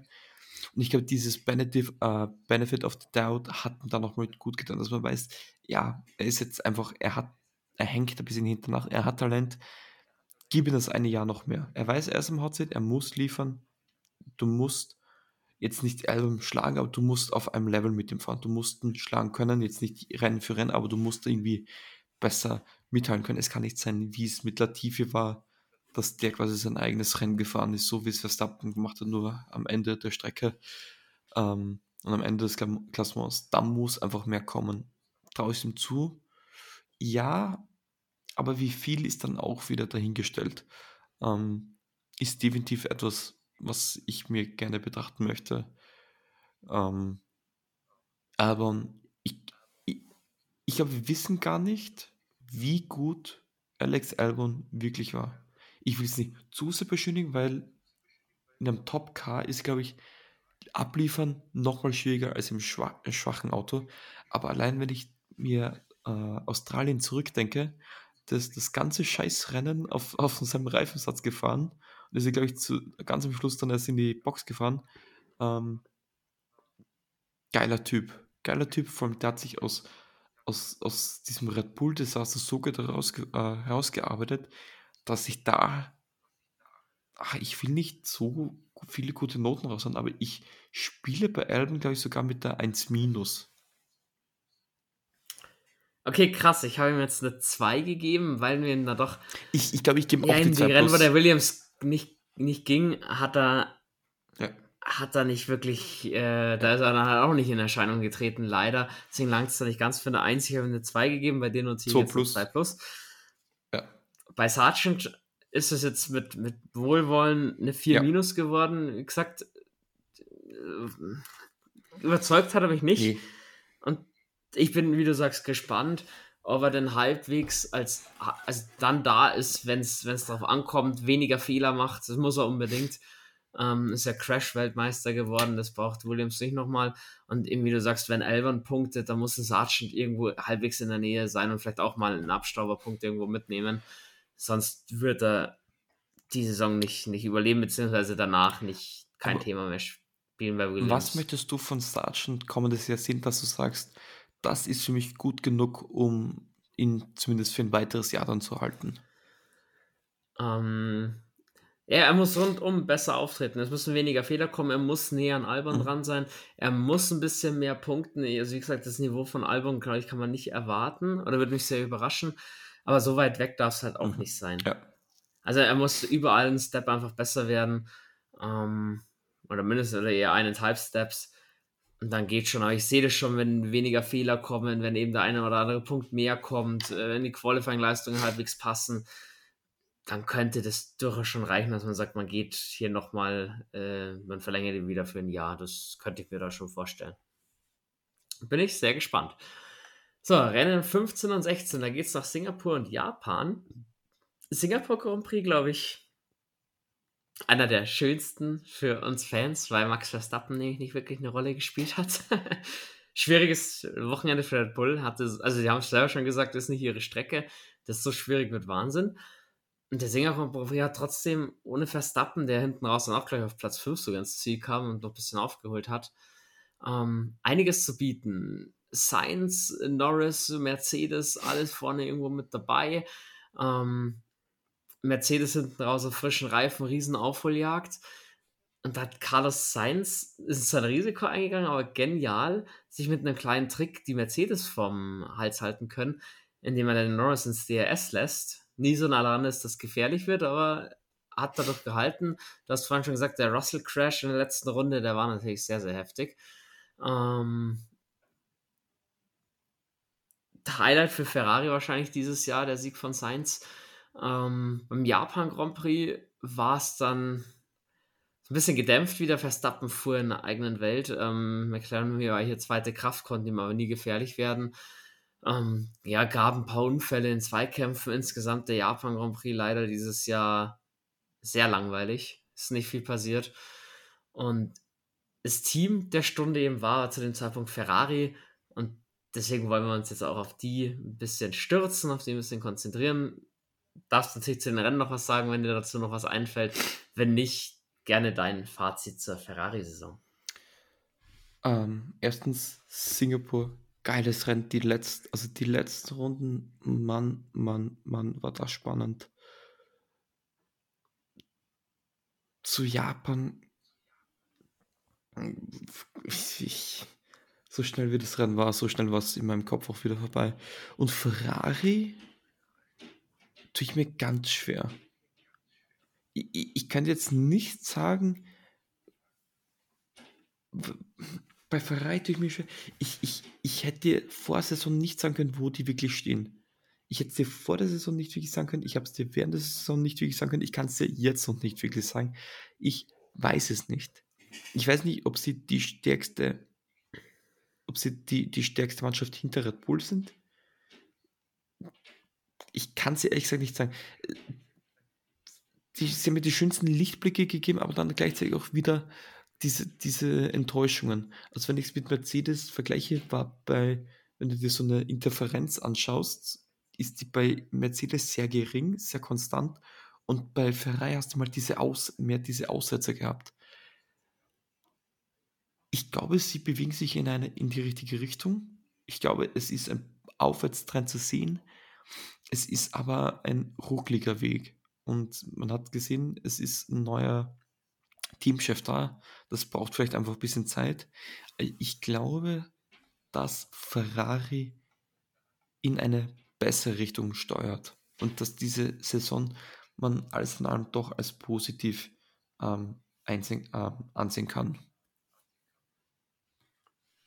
Ich hätte es. Nee, ich kann es nicht besser zusammenfassen. Ich, eins zu eins dasselbe Take würde ich abgeben. Sehr schön. Ähm, ähnlich zu den Fahrern. Mit Leclerc hat man verlängert. Sainz wird wohl noch folgen. Man sagt, man will keinen Nummer 1 Fahrer, also wird er wohl einen ähnlichen Vertrag bekommen. Und bei den Noten habe ich auch für beide eigentlich dasselbe übrig. Wir waren beide auf demselben Niveau. Ähm, klar, Carlos Sainz vielleicht das eine oder andere Highlight eben durch den Sieg auch mehr gehabt in Singapur. Leclerc vielleicht ein bisschen konstanter. Was halt beide haben, wenn der Ferrari mal nicht so gut läuft, dann fehlt mir das so ein bisschen, dieses trotzdem auf eine andere Stufe heben, was Alonso immer auch in, mit Mittelklasse-Teams gemacht hat, dass er dann trotzdem vorne mitgefahren ist. Da fallen halt Leclerc und Sainz das ganze Rennen überhaupt nicht auf oder können sich überhaupt keine, keine Glanzpunkte irgendwie setzen. Deswegen, ich gehe mit einer 2 Minus für beide. Ähm, sie können es besser, liegt natürlich auch am Auto. Ja. Zum Teil wirkten dann auch eben beide so ein bisschen gefrustet. Ja, wie würdest du denn bewerten? Würde ich genauso mitgehen. Da jetzt die Frage, vor einem Jahr hätte man gesagt, Charles Leclerc ist der Nummer 1 Fahrer bei Ferrari. Wie sieht es für 2024 aus? Gibt es, hat Ferrari einen Nummer 1 Fahrer, genau wie Mercedes? Ähm, man wird ohne Nummer 1 Fahrer in die Saison gehen. Und je nachdem, wie die Saison dann verläuft, könnte es dann schon dazu sein, dass einer als äh, 1B quasi degradiert wird. Ähm, aber man wird in, ähm, sag ich mal, bis Mitte der Saison wird man keinen Fahrer bevorzugen. Okay. Ähnlich wie bei Mercedes. Kann ich mir nicht vorstellen. Es wurde jetzt auch schon so offen kommuniziert. Das glaube ich auch und vom Talentlevel. Man wird Leclerc mal höher angesehen als Sainz, aber Carlos Sainz hat auch schon bewiesen, dass er es drauf hat. Von daher, warum nicht? Äh, wieso da nicht, Wen siehst nicht einfach mit offenem Visier kämpfen? Wen siehst du vorne bei Ferrari? Hm. Ich gehe damit tatsächlich ein bisschen mit Charles Leclerc vom Gefühl her. Ja, ich glaube ich auch. Glaube ich auch. Aber mal abwarten, ich glaube, Carlos Sainz, der ist absolut nicht ja. weit weg. So, dann äh, Rennen 17 bis 18. Wir gehen nach Katar und nach Austin. Beide Sprint Races mit dabei gewesen. Katar, ähm, ein kurioses Wochenende. Patzer von Norris, den haben wir schon mal angesprochen. Ähm, auch Liam Lawson, der ähm, Danny Rick vertreten durfte, in Singapur in die Punkte gefahren ist, da Glanzpunkte gesetzt, das erste Mal so ein bisschen gepatzt. Sprint Race, viel Pokerei, ähm, ein paar sind mit Softs gestartet, die dann eingebrochen sind. Piastri holt seinen ersten Sieg, war Wahnsinn. Ähm, Hauptrennen dann ein gewohntes Bild, Verstappen fährt vorne weg, äh, McLaren zweite Kraft. Was da an dem Wochenende ein bisschen schwierig war, auch Thema, wo wir in Österreich schon hatten, das Thema Curb beziehungsweise Track Limits. Man hat ja mit so Pyramiden-Curbs ein bisschen umeinander experimentiert. Man hat drei Pflichtboxenstops deswegen eingeführt, neue Linienführung ähm, und so weiter und so fort. Das war sicherlich nicht ganz so glücklich. Was ja dann im Rennen schön war, es wurde Vollgas gefahren. Man hat gewusst, man muss dreimal zur Box. Man muss kein Reifenmanagement betreiben. Deswegen war Oscar Piastri auch so weit vorne mit dabei. Oder konnte der Landon Royce die Stirn bieten fand ich per se zwar cool, dass einfach gefahren wurde bis zum geht mhm. nicht mehr. Die taktischen Elemente gab es halt in dem Rennen mhm. leider dadurch nicht. So ein bisschen, ja, das ist für und wieder. Austin Grand Prix kann man noch ganz kurz zusammenfassen, bevor dann du deine Takes abgeben darfst zu den Rennen. Ähm, der Austin Grand Prix, das war irgendwie so Sprint Race als auch Hauptrace nicht ganz so spannend. Es wird eher hinten raus. Ähm, spannender. Hamilton war ja nah dran das ganze Wochenende, konnte der Verstappen auch wirklich gefährlich werden. Ähm, und auch eben Checo Perez, wo man dann mittlerweile zu dem Zeitpunkt da schon herausgefunden hatte, wenn er die Vize-Weltmeisterschaft holt, dann behält er sein Cockpit. Hat dann eine riesen Erleichterung verspüren dürfen, als Leclerc und Hamilton disqualifiziert wurden. War ja auch so, wurden nur die zwei rausgenommen oder nur die, die, die Top 4 rausgenommen, wo diese Bodenmessung durchgeführt wurde. Ja, haben wir schon in der Folge ausdiskutiert, damals nicht ganz so glücklich. Und da wollen wir über das Team Alpine dann sprechen in diesen zwei Rennen. Aber erstmal, du hast unbedingt wahrscheinlich ein oder zwei oder acht Takes zum Katar Grand Prix. Allein schon. Mich würde auch deine Meinung interessieren. Wie fandest du die Entscheidung der FIA mit den Pflichtboxenstops in der Situation? Ja, du musst es machen, wenn du ein Sicherheitsrisiko irgendwo feststellst. Ähm, wir wollen nicht mit Sicherheit spielen oder sowas, braucht kein Mensch. Insofern richtig, ich, wie gesagt, ich fand es auch mal cool, ja. einfach zu sehen, Was ist, was können denn die Boliden leisten, wenn die einfach Vollgas durchgehen, also Vollgas Gas gehen können? Das hat schon auch Spaß gemacht. Eben was halt bei solchen Rennen wegfallen würde, wenn das kommt, ist halt das taktische Element und das, das überwiegt dann doch, würde ich behaupten. Ich glaube, es ist trotzdem auch eine, eine Herausforderung für Strategen, wie man sich dennoch irgendwo einen Vorteil herausholen kann. Ich habe es spannend gefunden, auch wenn es irgendwie ein Fiasko war, aber das hast du mit neuen Rennen.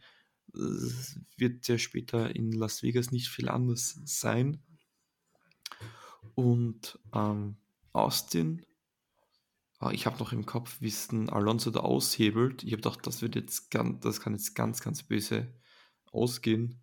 Das ist auch immer dieses Ansaugen und erst im letzten Moment weg rüberziehen, das ist halt auch ein bisschen gefährlich. Ja, ähm, schön, dass da nichts passiert ist. Zu dem Zeitpunkt, aber Perez, hast es angesprochen, irgendwo, also wirklich irgendwo, ähm, und ja, Al Alpine ist halt auch so ein Team. Gasly hat kein schlechtes Jahr gehabt, aber gefühlt habe ich den Namen das ganze Jahr über vielleicht viermal gehört gehabt. Gasly war so einer, und das meine ich jetzt nicht mal negativ, der ist, der ist mir nie irgendwo aufgefallen. Das ist jetzt nicht negativ gemeint, ist nicht positiv gemeint. Wo war, wo war eigentlich Alpine das ganze Jahr jetzt? Michi und Sevan, die, ich spüre schon ihre Hände um meinen Nacken und wie sie schon zudrücken, aber Alpine war für mich irgendwie das uninteressanteste Team. Das war einfach. Frag mich, was war die Definition von Mittelfeld? Al Alpin.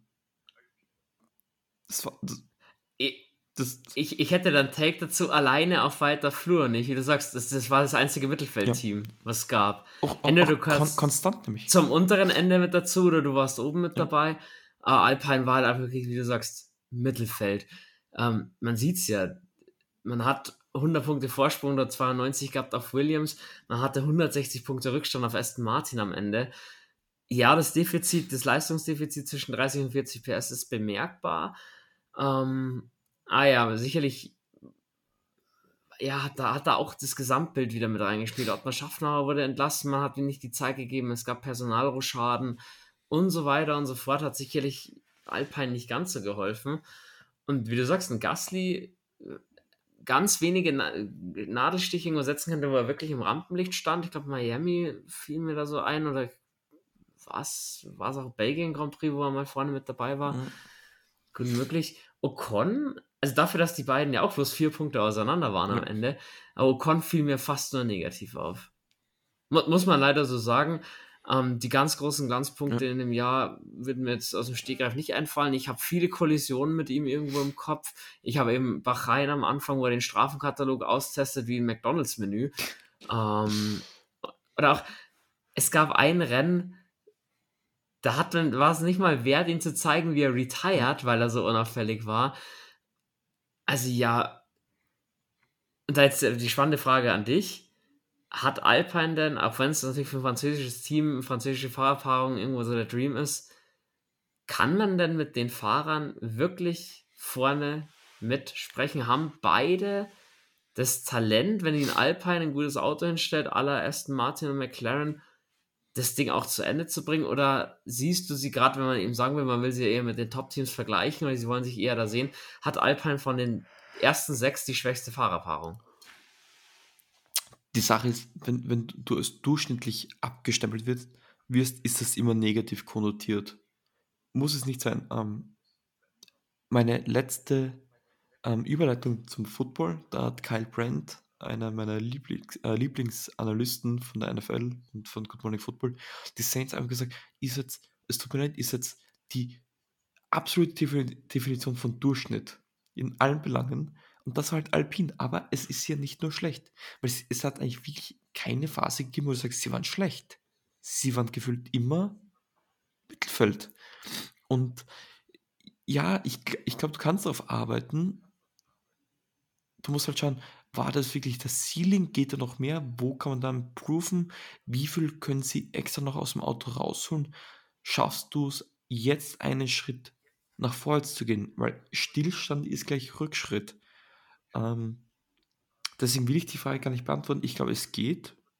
die Frage ist, da liegt, liegt jetzt da, glaube ich, in erster Linie weniger bei den Fahrern, sondern wirklich mehr, kannst du mehr aus dem Auto rausholen, aus Ingenieurssicht, und dann gibt das den Fahrern. Und wenn wir zu den Noten gehen, ich würde, glaube ich, Gasly eine 3 geben und Ocon, glaube ich, eine 3 minus. Aber einfach, Habe ich, weil, weil mir gefühlt dann doch öfters negativ aufgefallen ist, Ocon. ja, habe ich ähnlich ähm, bewertet. Gasly von mir eine 3, Ocon eine 3 minus. Warum Ocon trotz dass er so oft eigentlich negativ aufgefallen ist, oder irgendwelche Kollisionen oder Strafen oder ähnliches, sind es am Ende eben auch nur vier Punkte. Mhm. Und ich glaube, ein 3 ist eben auch eine durchschnittliche Bewertung. Deswegen, das gehe ich so mit. Ich überlege gerade, wo, da muss er das irgendwo kompensiert haben. Oder hatte vielleicht ein einfach einen Scheißtag, aber ja. I irgendwann, Ja, hatte. Ocon, in Ocon hatte, war halt immer dann so Platz 9, 10 oder 8, Ja. den hat er schon nach Hause Ja. gefahren. Wenn es dann mal um Platz 6 ging oder Platz 5, da war halt mal ein Gasly und Gasly war dann auch mal irgendwo auf Platz 18 zu finden oder auf 16. Gasly Ja, war aber. Da war dem- Ocon am Ende gleich ganz aus dem Rennen aber raus. Gasly war am Podium. War das Sandford?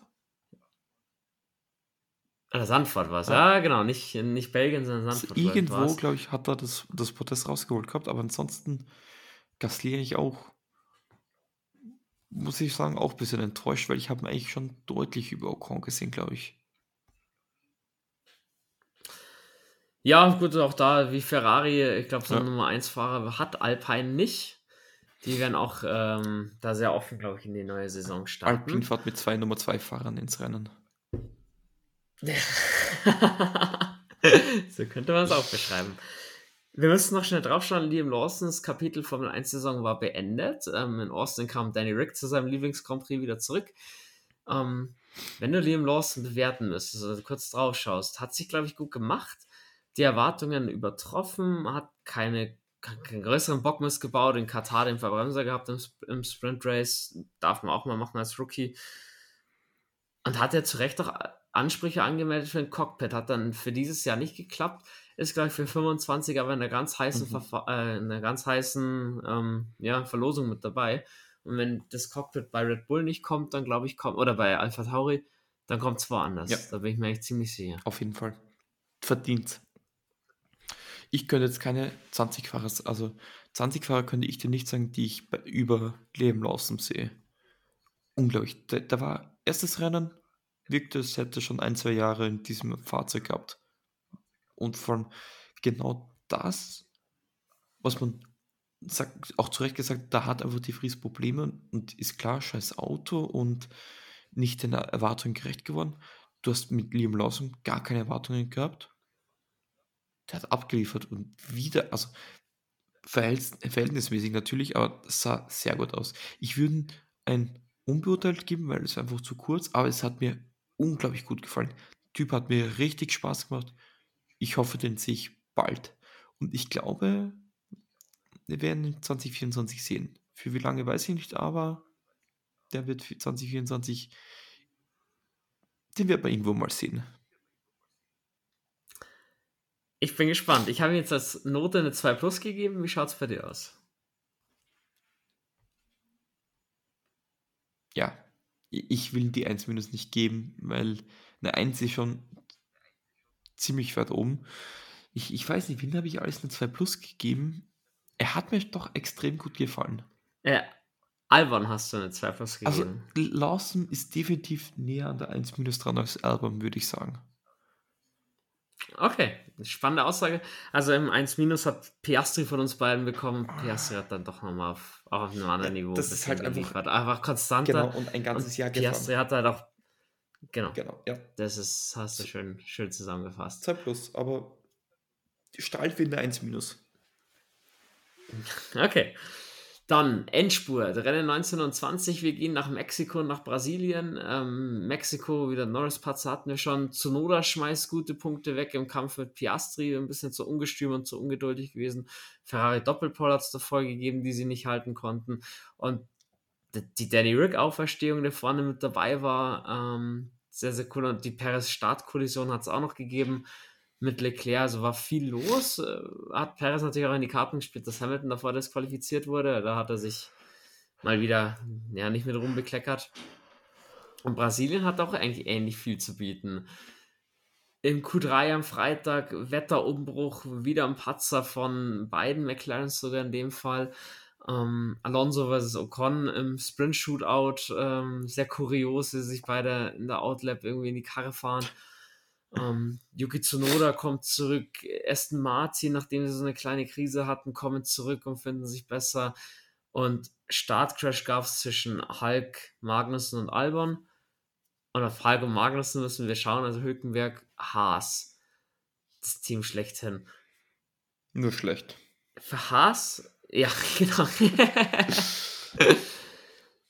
Für Haas eine schwierige Saison, muss man echt sagen. Ähm, am Anfang des Jahres ging noch ein bisschen mehr, man konnte vereinzelt ein bisschen punkten. Ähm, das Thema war aber irgendwie nach Österreich komplett durch. Das ähm, Upgrade, was dann in Austin kam, hat nicht funktioniert. Ähm, also sieht es auch düster aus mit nächstes Jahr eigentlich schon, muss man sagen. Man hat ähnlich wie Aston Martin. Die Aston Martin hat die Upgrade auch überhaupt nicht verstanden, hat man einfach dann zurückgebaut, umgebaut, bis, bis es dann besser lief. An dem Punkt zu dem Punkt ist man bei Haas noch nicht gekommen. Ähm, Hülkenberg, glaube ich, das Beste rausgeholt. Seine Qualifying-Stärke hat ihm da definitiv geholfen. Der Haas ist ein Reifenfresser dementsprechend in der Renndistanz wieder zurückgefallen. Und K-Mac hatte ein massiv schwieriges Jahr, konnte weder im Rennen so richtig überzeugen, als auch dann ähm, irgendwie Hülkenberg gefährlich werden im Qualifying. Und schon eine deutliche Klatsche. Magnussen drei Punkte, Hülkenberg neun Punkte. Ich weiß nicht, wie es im Qualifying-Duell aussieht. Die, die Info habe ich jetzt nicht da. Aber in dem Jahr muss man schon sagen, Hülkenberg, also ein bisschen unangefochtene Nummer 1 bei Haas. Ja, es mag das ein bisschen zurückkommen, aber Magnussen hat für mich gewisse Ähnlichkeit mit Bottas diesem Jahr. Würdest du da mitgehen? Ja. Auch, äh, Schöne Aussage. Auch, wie sie sind, diese Veteranen, ähm, da hat es viel negative Ähnlichkeit gegeben. Ähm, das Einzige, was ich wirklich positiv sagen kann über Haas, ich finde, sie haben verhältnismäßig viel rausgeholt ähm, an einem Samstag, aber mehr war es auch nicht. Und das einzige andere Positive ist, du weißt, wo ihr Hauptproblem liegt, Reifenverschleiß. Ob du es lösen kannst, ist die andere Sache. Ähm, und ich kann dir sagen, im Qualifying sah es 15 zu 7 für Hülkenberg aus.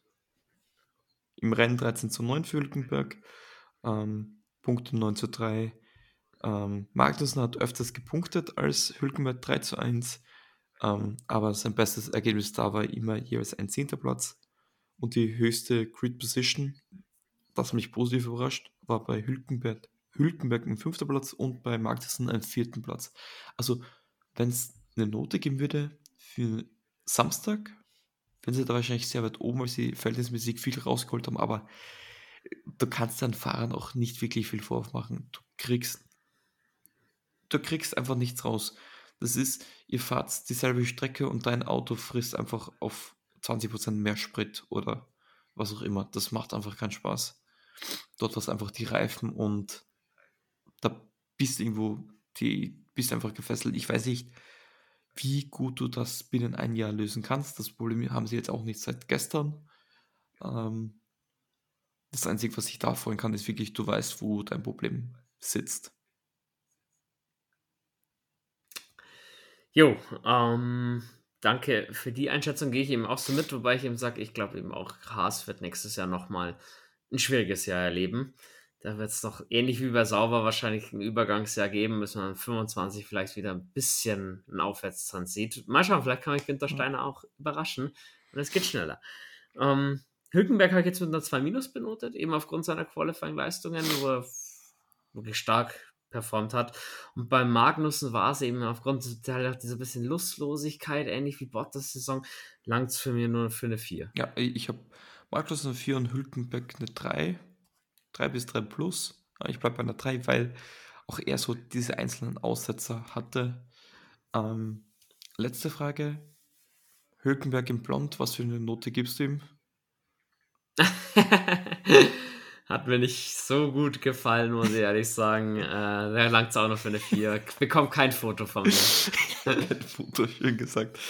Äh, war wahrscheinlich der, der einzige strahlende Moment in der Saison von Haas 2023. Aber wer weiß, vielleicht wird 2024 wieder alles besser. Mein kleines Herz hat ja so, so eine ganz kleine versteckte Ecke für, für Haas irgendwo ganz, ganz hinten im Eck. Bisschen staubig, aber ja. Schön gesagt und gut zu wissen, dass es da so eine Ecke gibt in deinem Herzen. gut, dann richtiger Endspurt. Wir kommen zu Rennen 21 und 22 und zu den Schwesterteams Red Bull und Alpha Tauri frühstücken wir alles in einmal ab.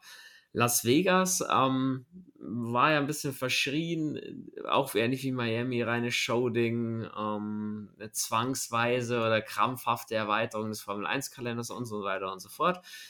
Ähm, Show war da, es war aber auch sehr viel Action da, also da musste man sich wirklich entschuldigen für Las Vegas. Der Freitag war etwas sehr holprig mit der Kanaldeckel-Affäre, muss man sozusagen.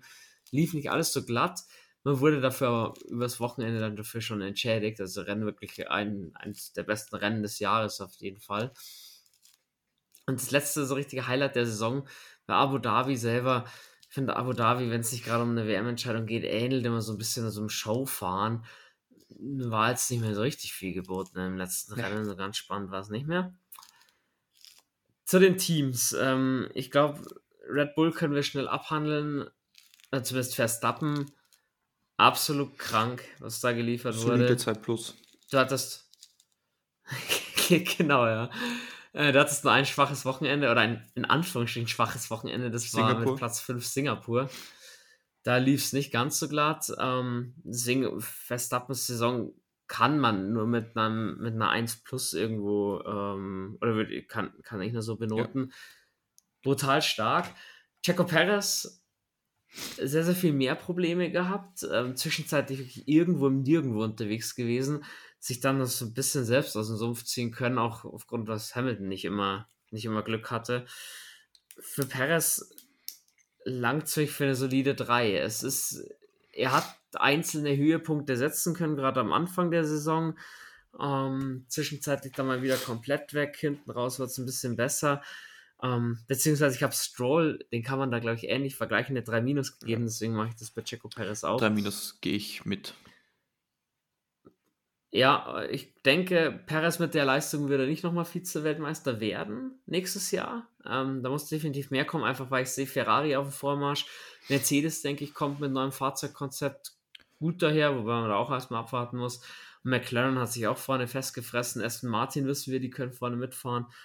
Deswegen, er muss Perez liefern, sonst ist er seinen Job los. Vor allem da ganz kurz eine Frage, wenn ich einwenden darf.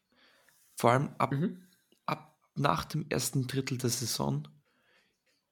Ich tue mich schwer zu beurteilen, wie stark Red Bull wirklich war. Es war das beste Team, hatte das beste Auto, aber ich glaube, das Auto war nicht so dominant, wie viele gesagt haben. Ich habe da wirklich viel, dass einfach Red Bull und Verstappen perfekt abgestimmt waren. Best, äh, Perez hat underperformed, auf jeden Fall. Aber ich glaube, das Auto war nicht so gut, wie es Verstappen gezeigt hat. Ich glaube, Verstappen hat nochmal 110% rausgeholt.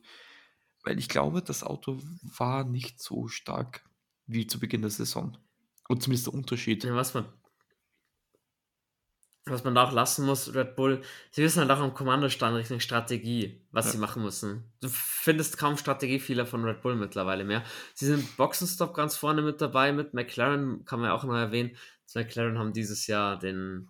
Die größte, den Überraschung, wahrscheinlich die größte Überraschung neben Aston Martin, McLarens Boxencrew, was ist da bitte abgegangen? Mhm, brutal. Aber auch da im Red Bull immer eine verlässliche Komponente irgendwo das, das macht es halt dann auch aus. Ähm, wie sind denn deine Noten für Verstappen und Perez? Ähm, Perez, ja, gehe ich 3 minus und Verstappen 1-0, ah, 1 plus, eine 4 minus für seine Nörgelei, aber. Einen gewissen Unterhaltungswert hat sie ja dann ab und an doch, auch wenn so ein bisschen divahaft drüber kommt. Ähm, Red Bull, die Rolle nächstes Jahr ist klar, es sind die Gejagten. Ich erwarte sie auch wieder ganz vorne mit dabei traue eben auch eben schon den Verfolgern um McLaren, Ferrari, Mercedes, vielleicht auch Aston Martin da durchaus zu, dass man Red Bull vielleicht ein bisschen mehr ärgern kann. Und wenn die Saison vielleicht nicht ganz so am Anfang so gut reinläuft oder eben über den Winter dann doch noch ein, zwei Zehntel gefunden werden von den Verfolgerteams, könnte spannend werden. Jetzt habe ich eigentlich falsch angefangen. Mit dem Weltmeisterteam wollte ich eigentlich beenden. Jetzt muss ich es mit dem Schwesterteam machen, was auf Platz 8 gelandet ist. Ähm, Alpha Tauri, immer im, im, Schatten des großen Bruders. Ähm, auch hier darf man sich, glaube ich, von diesem achten Platz nicht ganz blenden lassen. Die dreiviertel Saison von Alpha Tauri war ziemlicher Mist. Ja. Muss man so sagen. Also bis zur Sommerpause ging einfach mal absolut gar nichts. Ähm, weder von Zunoda noch von De Vries. Da hat Zunoda noch Glück gehabt, dass er schon länger dabei war, ähm, sich auch schon bewiesen hat, also kleine Lichtblicke setzen konnte. Wäre es Zunoda das erste Jahr gewesen oder sogar das zweite, dann wäre Zunoda wahrscheinlich auch vor die Tür gesetzt worden, sage ich so offen. Zunoda hat sich ein bisschen rehabilitieren können zum Ende des Jahres hin. Er macht immer noch so kleine Fehler denke ich, ist aber in Ordnung, dass er einen neuen Vertrag bekommen hat. Danny Rick hingegen gar nicht mal so die Riesen, so gar nicht mal so groß auffällig gewesen. Ähm, Mexiko fällt mir da ein, wo er schon ein bisschen im Rampenlicht stand. Sonst leider zu, in Abu Dhabi ein bisschen zu früh aus dem, aus dem Rennen gerissen worden. Aus seiner Strategie, sonst wären da vielleicht auch noch Punkte drin gewesen.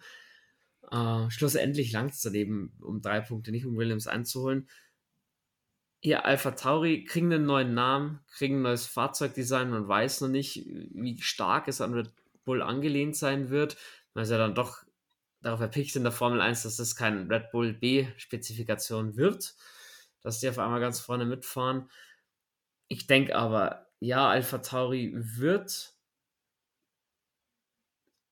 sich mit Williams nächstes Jahr wieder messen können, so die Speerspitze von den Hinterbängler-Teams sein. Ob es für Alpine langt, traue ich mich noch nicht zu sagen. Den Sprung wird man abwarten müssen. Ähm, man hat die Kurve nochmal gekriegt. Wie es auch nächstes Jahr ohne Franz Toast weitergeht, muss ich auch erstmal alles einspielen, wenn ein jahrzehntelanger Teamchef mal weg ist oder nur noch im Hintergrund tätig ist. Kann es auch sein, dass man da die eine oder andere Fehlentscheidung noch trifft. Insofern auch nächstes Jahr ein spannendes Team auf jeden Fall. Also da bin ich echt gespannt, was von denen kommt oder ob sie wieder enttäuschen. Ich denke aber, es ist ja auch im Interesse von Red Bull, dass ähm, das Team ein bisschen besser funktioniert. Bin gespannt, inwiefern da ein Austausch wieder mehr stattfinden wird zwischen den beiden Teams.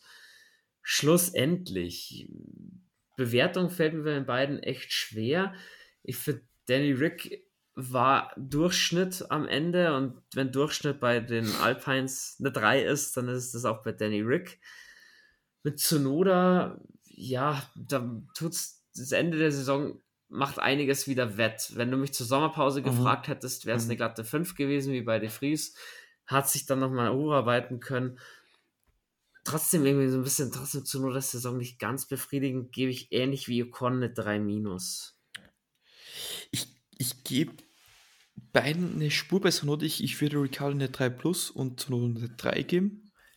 Einfach weil ich mhm. sage, mhm. den Scheiß von Anfang an schiebe ich da wirklich aufs Auto. Ich glaube, das Auto war wirklich grottenschlecht. Diesen Lorbeeren, äh, diesen Bonus schenke ich Ihnen jetzt. Sag aber auch, nächstes Jahr muss, werde auch ich da ein bisschen härter sein. Sagt der Kuschelchi Ähm, deswegen, äh, ja, ich, ich kann es halt nicht sagen, wie viel da wirklich die Fahrer waren, wie viel da das Auto war. Aber irgendwie mit Ricardo wirkt es dann doch ein bisschen besser und, und Zunoda konnte halt diese Consistency ein bisschen einpendeln. Und diese Consistency jetzt nicht Platz 18 Consistency, sondern wirklich auch um die Punkte. Ähm, und das sage ich einfach, ja, vielleicht war einfach das Auto wirklich Müll. Zunoda, ich kann, ich, ich kannte den Typ nicht einschätzen. Das ist auch seine generell, das Jahr war irgendwie so. Ich bin nicht wirklich klüger geworden, kommt mir vor. Also, pff, keine Ahnung, was ich sagen soll. Aber ich, ich, ich glaube, dass da doch am Schluss eine Aufwärtsbewegung zu erkennen war. Und deswegen gebe ich den beiden nochmal äh, eine 3 und eine 3 plus. Ist notiert. Dann sind wir durch. Wir haben alle Rennen nochmal kurz drüber gegangen. Wir haben die Teams alle durchgesprochen, die Fahrer bewertet, ähm, so ein bisschen Ausblick gegeben auf 24, generell die Formel 1 Saison 2023. Ja, wäre Verstappen nicht mitgefahren, wäre es richtig spannend mhm. gewesen. Mhm. Glaube ich, kann man so sagen. So ist es halt einfach unter diesem, unter Max Verstappen Schirm irgendwo. Trotzdem einige Highlights dabei gewesen, spannende Rennen, auch ab und an mal leider ein paar weniger spannende Rennen. Ähm, nächstes Jahr dann 24 Rennen geplant. Bin gespannt, wie das Ganze umsetzbar ist. China kommt zurück mit Shanghai und ähm, Imola sollte auch wieder mit dabei sein. Mal sehen, ich freue mich vor allem auf Imola, genau. Und ja, wie geht es jetzt für uns weiter? Jetzt steht erstmal an Weihnachten für uns alle, wo wir euch natürlich als Team, also auch von Silvan und Michi natürlich, schöne Feiertage wünschen. Lasst es ruhig angehen, lasst die Motoren mal aus. Schadet sicher nicht. Geplant ist ein After Christmas, wie wir das im letzten Jahr schon hatten. Ein bisschen anders aufgestellt. Wir sind noch am Schauen, wie wir das Ganze irgendwie unterbekommen in unseren engen Terminkalendern. Daher könnt ihr euch freuen, irgendwas wird noch kommen. Dann wird man sich in dem Rahmen hier keine Pause gönnen, sondern einfach schauen, die Folgen ein bisschen anders zu gestalten in der Winterpause, den einen oder anderen spannenden Interviewpartner mal zu finden und einfach nicht nur über Aktuelles zu quatschen, sondern auch mal ein bisschen über die Vergangenheit oder auch über die Zukunft. Da bin ich sehr gespannt und pünktlich nach den Testfahrten, mit dem ersten Review zu den Testfahrten, sind wir dann wieder da. Step by Step, eins nach dem anderen. Schöne Weihnachten, einen guten Rutsch ins neue Jahr. Falls die After Christmas Folge doch nichts werden sollte oder nach Silvester erst kommt. Jules, vielen Dank, dass du zu unchristlichen Zeiten mit mir aufgenommen hast. Immer wieder ein Highlight. Und man kann ja sagen, es wird dann, für uns noch unchristlicher heute noch. Also von dem her. War aber lustig. Ganz war genau. Lustig, war lustig. Hat, ist mir abgegangen. Hat Spaß gemacht, ja. Schön. Also ich hoffe, nächstes Jahr dich wieder ein bisschen öfters in dem Kreise hier begrüßen zu dürfen. Sehr gerne. Und dann beende ich die Folge standesgemäß mit den wunderschönen Worten Let's Race und habe die Ehre.